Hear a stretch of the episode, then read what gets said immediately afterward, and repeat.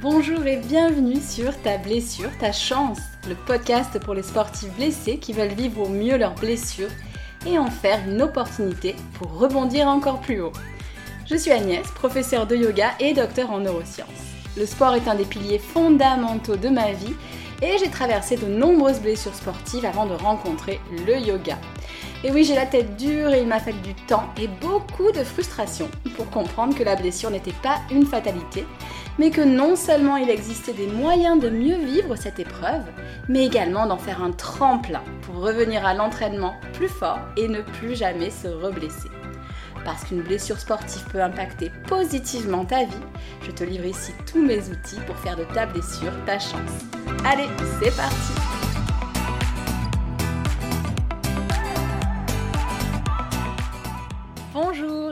bienvenue dans le premier épisode du podcast Ta blessure, ta chance. Je suis très contente de vous retrouver. Dans cet épisode, vous l'aurez compris, nous allons nous concentrer sur la psychologie positive dans le cadre de la blessure sportive, mais elle est tout à fait utilisable pour traverser d'autres épreuves de la vie. C'est un outil précieux à conserver, même une fois que la blessure sportive a disparu, puisque cette psychologie positive s'oriente vers le bien-être et la santé en général. Oui, je vais spoiler, la psychologie positive, c'est top et pas du tout flop. Je vais bien sûr argumenter pour te convaincre. Et je te donnerai des clés actionnables pour l'utiliser dans ton quotidien, pour surmonter une blessure sportive et pourquoi pas l'intégrer plus largement dans toutes les sphères de ta vie. Je veux en effet que ce podcast reste assez concis car je sais que ton temps est précieux, mais pour moi c'est important que tu puisses tout de même en tirer des actions à mettre en place facilement. La psychologie positive est assez récente en tant que discipline. Mais finalement, ce qui est étonnant, c'est qu'on retrouve de nombreux axes de réflexion de cette psychologie positive dans des textes anciens comme ceux du yoga. Je ferai ces liens dans un prochain épisode, donc je parlerai ici uniquement de psychologie positive, mais sache que ces liens existent. C'est Martin Seligman qui fonde officiellement cette discipline en 1998 en tant que branche à part entière de la psychologie. Elle prend ses racines dans la psychologie expérimentale, les sciences humaines et les neurosciences, d'où mon intérêt enthousiaste pour la psychologie positive. Elle permet en particulier de développer notre résilience et notre optimisme. On dit parfois même que c'est la science du bonheur. Quelques questions donc. Pourquoi cette psychologie positive est parfois critiquée? Est-ce illusoire de penser qu'elle peut être utilisée lors d'une blessure sportive? Qu'est-ce que la psychologie positive et qu'est-ce qu'elle n'est pas? Quelles actions simples, inspirées de cette discipline, peut-on mettre en place lorsqu'on traverse une blessure sportive? Et ces actions sont-elles utiles lorsqu'on est guéri pour éviter de se reblesser? Autant de questions auxquelles je réponds aujourd'hui. Mon ambition n'est pas d'être exhaustive au sujet de la psychologie positive, mais d'en retirer quelques enseignements actionnables pour t'aider à utiliser cette pépite. Parce que oui, la psychologie positive renferme des pépites. Avant de commencer, si tu l'apprécies, je t'invite à t'abonner à mon podcast. Cela m'aidera grandement pour en faire profiter un maximum de personnes. Et si tu as deux minutes, pourquoi ne pas laisser un avis et une note? Cela me ferait extrêmement plaisir et je t'en remercie d'avance. Alors, venons-en au point numéro 1 que je souhaite aborder, ce que la psychologie positive n'est il y a parfois, et surtout en ce moment, un débat autour de la psychologie positive et une cristallisation de tension, en particulier lorsqu'on l'applique aux épreuves que l'on peut traverser dans la vie. Elle est en réalité souvent confondue avec la pensée positive et non pas la psychologie positive et ses caricatures. La méthode Coué, le je vais bien, tout va bien de Danny Boone. Et les autosuggestions positives sont intéressantes, mais dans un contexte plus large, lorsqu'on a déjà travaillé autour de l'accueil des émotions négatives et de l'acceptation de la situation.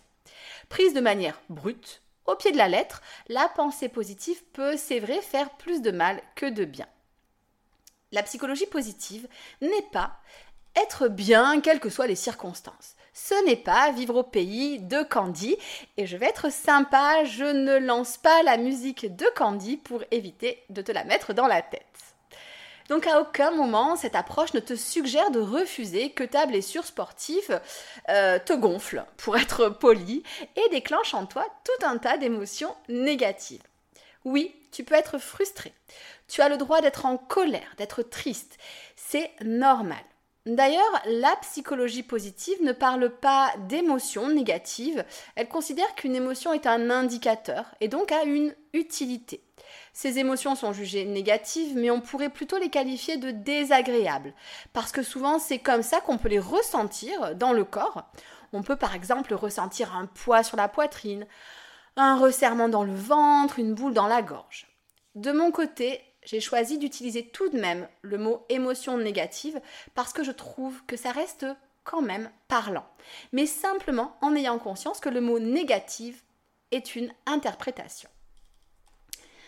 La psychologie positive ne te demande euh, donc pas de nier ses émotions, au contraire, la première étape lors d'une blessure sportive et la lucidité, c'est d'observer et d'accueillir ses émotions négatives. Je prends souvent l'image des émotions qui frappent à ta porte. Si tu refuses de leur ouvrir, elles resteront tapies dans l'ombre, prêtes à ressurgir.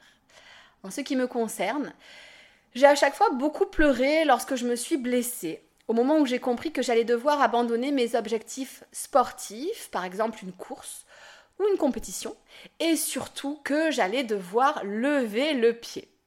Et c'est quelque chose que je ne changerai pas, car c'est important d'accueillir ses émotions. Oui, une blessure sportive, c'est nul. Et on a le droit de ne pas l'accueillir avec le sourire.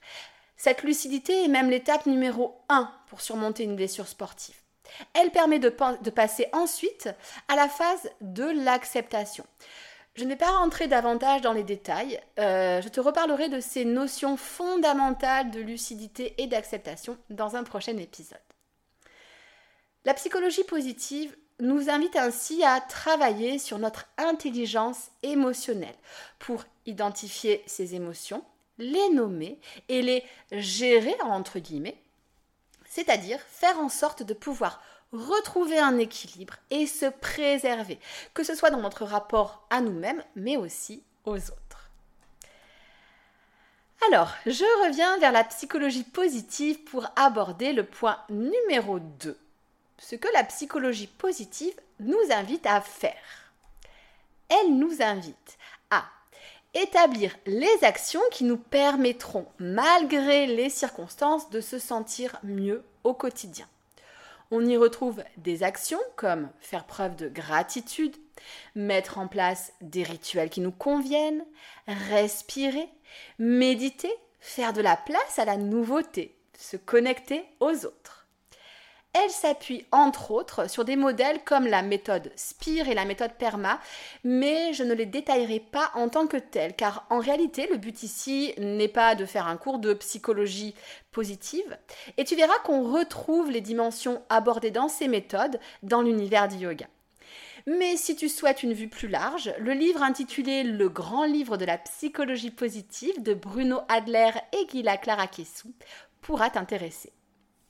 De mon côté, j'ai choisi de zoomer sur ce qui me semble précieux pour surmonter une blessure sportive, ou pourquoi pas d'ailleurs une autre épreuve, c'est-à-dire les questions qu'elle nous amène à nous poser.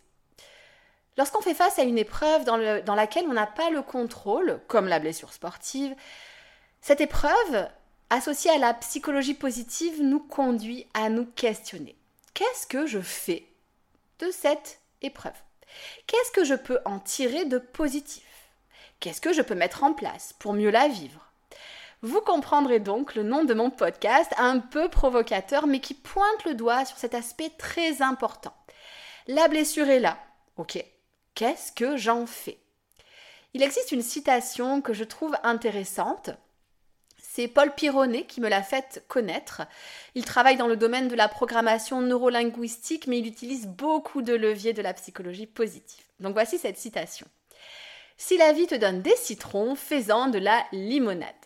Je répète, si la vie te donne des citrons, fais-en de la limonade. Alors encore une fois, cela nécessite de reconnaître et d'accepter que ce sont des citrons. Sinon, on ne saura pas quoi en faire, c'est évident. Puis, de trouver une recette pour transformer ces citrons. On remarque ici l'importance de se poser des questions et de se poser les bonnes questions. J'ai noté trois points importants pour t'aider à mettre cette psychologie positive en place et à trouver des réponses. D'une part, l'importance de la connexion ou reconnexion à soi-même. Si la psychologie positive propose des pistes de réflexion universelles, elle insiste sur la nécessité d'appliquer ces outils à chacun. Tu ne ressens pas la même chose que le voisin. Tu n'as pas le même vécu, tu n'as pas les mêmes envies, pas les mêmes objectifs. D'autre part, je souhaite mettre l'accent sur l'importance des outils. Je ne vais pas rentrer dans les détails dans cet épisode, je veux le garder concis, mais c'est ici que des pratiques de respiration et de méditation ont bien sûr toute leur place. Le travail autour du journaling peut également être intéressant. Là encore, j'y reviendrai plus en détail ultérieurement, mais en bref, cette pratique qui consiste à utiliser l'écriture comme outil permet de se libérer de certaines émotions, mais aussi de définir des objectifs en revenant à l'essentiel, de se motiver en suivant ses progrès, de faire diminuer le stress et la charge mentale dont on sait, et c'est très important, qu'ils sont des ennemis de la guérison des blessures.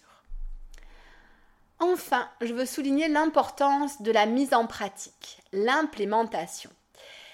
Tester certaines habitudes que la psychologie positive a reconnues comme aidant à la résilience et au bien-être est une bonne idée le langage que nous utilisons, les habitudes autour du sourire et de la gratitude, pas toujours naturelles, méritent d'être testées parce qu'on sait qu'elles sont efficaces et s'opposent à certains biais cognitifs de négativité. Et oui, notre cerveau, pour des histoires de survie, mais qui finalement, si elles étaient valables à la préhistoire face à un prédateur, ne le sont plus à présent. Donc ces histoires de survie euh, ont tendance à nous focaliser davantage sur le négatif qui est assimilé à un danger, plutôt que nous focaliser sur le positif. Et c'est là que la psychologie positive peut venir hacker le système. Alors, attention, on ne vise pas la perfection, 100% de béatitude, mais on vise le je fais au mieux. Et parfois, le je fais au mieux n'est pas top, mais c'est déjà un progrès par rapport au je laisse les événements décider à ma place. À présent, passons à notre point pratique, le dernier point, le point numéro 3. Quelques idées simples à appliquer au quotidien pour mieux vivre la période de la blessure. Je vous conseille euh, de garder ces idées en tête une fois que la blessure est guérie. Ces astuces sont assez classiques, mais le cerveau a besoin d'entendre plusieurs fois les messages pour les intégrer. Parfois, on entend un message, on se dit Ah oui, je devrais l'appliquer, et puis hop, le tumulte de la vie passe par-dessus. Vous pouvez donc commencer à choisir une seule de ces idées car mieux vaut mettre en place une idée sur le long terme que vouloir tout mettre en place et ne pas tenir sur la longueur. Puis plus tard, vous pourrez intégrer peu à peu les autres idées. La première idée est toute simple.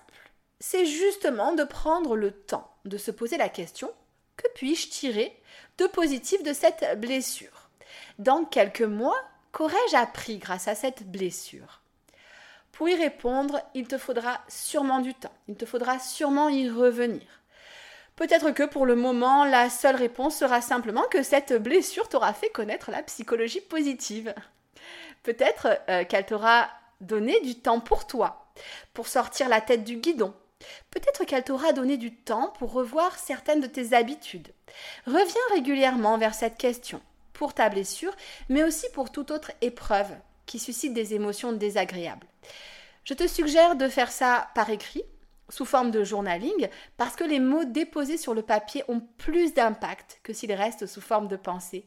Et cela en plus t'aidera aussi à décharger ton mental. La deuxième idée est très classique. Il s'agit du journal de gratitude. Chaque soir, écris trois choses pour lesquelles tu es reconnaissant ou reconnaissante aujourd'hui. Il peut s'agir de choses exceptionnelles. J'ai réussi à reprendre la course à pied après ma blessure, par exemple. J'ai retrouvé mes performances d'avant blessure. mais il peut s'agir de choses au quotidien.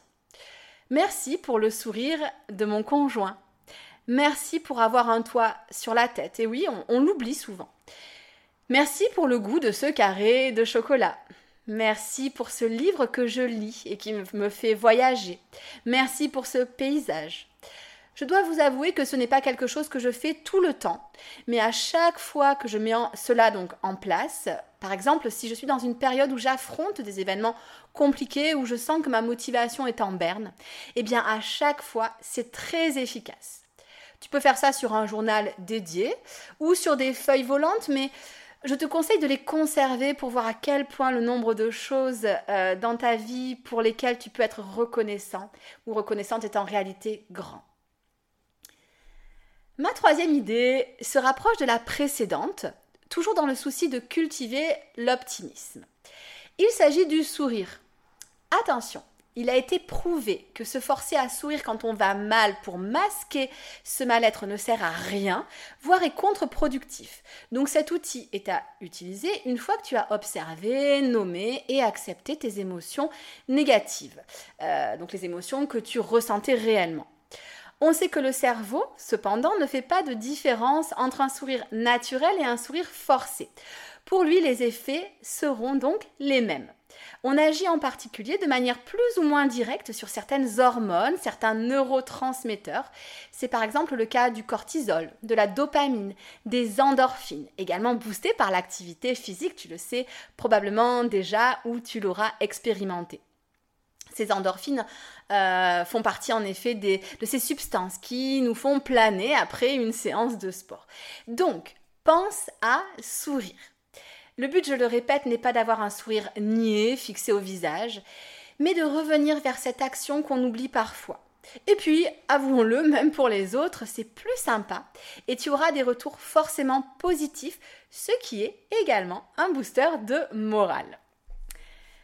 La quatrième chose euh, simple à faire pour se sentir mieux, c'est tout simplement de respirer. Je te propose un petit exercice. Euh, tu peux mettre en pause ou le faire plus tard. Prends deux profondes respirations, puis égalise le temps d'inspiration et d'expiration. Pour cela, tu peux bien sûr compter et l'idéal est de choisir une durée de 5 secondes. On rentre alors en cohérence cardiaque. Il est, hum, conseillé de faire cela environ 5 minutes, si possible 3 fois par jour. Mais tu peux aussi faire cela lorsque tu sens que des émotions négatives apparaissent. On les reconnaît, puis on pratique cette respiration. Pour certains, 5 secondes seront peut-être inconfortables. Dans ce cas, modifie les comptes en les raccourcissant ou en les allongeant.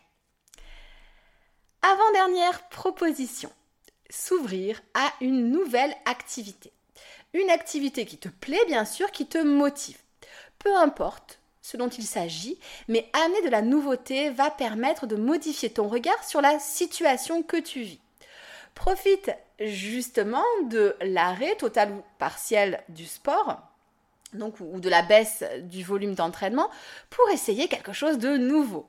Il peut s'agir d'une activité physique nouvelle que ta blessure sportive te permet de faire ou encore une activité artistique, manuelle. Peu importe du moment que tu deviens acteur de ces nouvelles expériences. Personnellement, c'est en étant blessée pour la course à pied que j'ai commencé la pole dance. Et c'est un amour qui a duré une dizaine d'années et que j'ai abandonné euh, uniquement pour des raisons géographiques, puis pour des raisons d'emploi du temps. Et je compte euh, d'ailleurs y revenir euh, prochainement. Mais je vous parle de cette histoire de pole dance car cette discipline, rencontrée un peu par hasard au gré d'une blessure, m'a amené vers des moments de joie et de rire que je n'aurais jamais soupçonnés.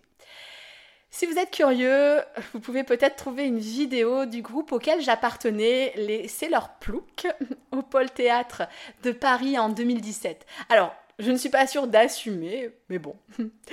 Euh, enfin, quoi que si. Mais c'est un exemple euh, d'une porte qui se fermait pour moi, la course à pied, du moins provisoirement, pour en ouvrir une autre, étonnante. D'ailleurs, euh, je fais des gros bisous au C'est leur plouc, s'ils m'écoutent. Passons à notre dernière suggestion. On dit que nous sommes la moyenne des 5 personnes que nous fréquentons le plus. Tu vois où je veux en venir? Vérifie que les personnes les plus proches de toi sont positives et te soutiennent dans tes hauts, mais aussi dans tes bas. Alors non, je ne te dis pas de te séparer immédiatement des personnes qui voient plutôt le verre à moitié vide, mais juste de te questionner sur la part de ton temps que tu leur accordes. Et pourquoi pas de leur parler de la psychologie positive. Avant de te laisser, je te livre quelques références en lien avec la psychologie positive. Je te conseillerai les ouvrages d'un grand nom de la psychologie positive, le professeur de bonheur Tal Ben Shahar. Pour commencer, je te conseille Conversation avec mon coiffeur. Oui, oui, c'est le nom du livre. Un petit ouvrage plein de belles découvertes. Ou alors tu peux aussi commencer par l'apprentissage de l'imperfection. J'ai également lu assez récemment un livre de Florence Servan-Schreiber, Power Patate. Outre le titre sympa, ce que j'ai trouvé intéressant dans ce livre, c'est en particulier les deux dernières parties intitulées les hyperpouvoirs et les carburants, dans lesquels on trouve de nombreuses études scientifiques sur le bonheur et c'est toujours étonnant. Côté podcast, j'aime particulièrement le podcast de Pauline Grisoni, La leçon, le podcast sur l'art d'échouer. Et j'ai eu des retours très positifs de la part de ceux à qui je l'ai déjà conseillé. Et euh, un deuxième podcast qui nous enseigne à garder notre boussole tournée vers le positif est un podcast intitulé La voix des Lucioles. Je te laisse euh, le découvrir. Et on en arrive à la fin de ce podcast que je souhaite clôturer avec une citation. Être optimiste conduit à supposer face à l'incertain qu'il existe une issue favorable et se donner le droit d'agir pour la faciliter. C'est une situation de Christophe André que j'ai choisie parce qu'elle contient le mot action. Et je crois que la psychologie positive est une pépite parce qu'en se posant les bonnes questions, on se donne la chance de mettre en place les bonnes actions. Avant de résumer les points clés et de t'annoncer le thème du prochain épisode, si tu vis une blessure sportive ou que tu es chroniquement blessé, je t'invite à télécharger la roadmap gratuite sur monter une blessure sportive grâce aux outils du yoga, 8 étapes pour mieux vivre sa blessure et revenir plus fort. C'est un document court euh, qui pourra te fournir des pistes de réflexion sur ce que tu peux mettre en place pour mieux vivre cette situation et surtout rebondir et faire preuve de résilience. Pour résumer cet épisode, la psychologie positive, ce n'est pas penser positivement en permanence. Être blessé, c'est frustrant et ça ne sert à rien de prétendre le contraire. Donc, accueillons et acceptons les émotions et la situation pour pouvoir ensuite se poser la bonne question. Qu'est-ce que je fais de cette épreuve? Comment je construis à partir de ça quelque chose de positif? Quels enseignements j'en tire pour ne plus revivre ça? Il existe plusieurs outils simples pour changer son mindset, son état d'esprit face à l'épreuve. Le journal de gratitude, le sourire, la respiration, l'ouverture à la nouveauté et le choix de s'entourer. C'est bien sûr une liste non exhaustive, mais déjà cela te fournit matière à explorer. Dans le prochain épisode, on adopte une approche plus physique et je vais répondre à la question quelle pratique de yoga pour optimiser la période de la blessure. Je te remercie du fond du cœur d'avoir écouté ce podcast. N'oublie pas de t'abonner pour ne rater aucun épisode. Je te souhaite une belle journée, une belle soirée et je te dis à très bientôt pour t'aider à surmonter ta blessure et revenir plus fort à l'entraînement. Ciao ciao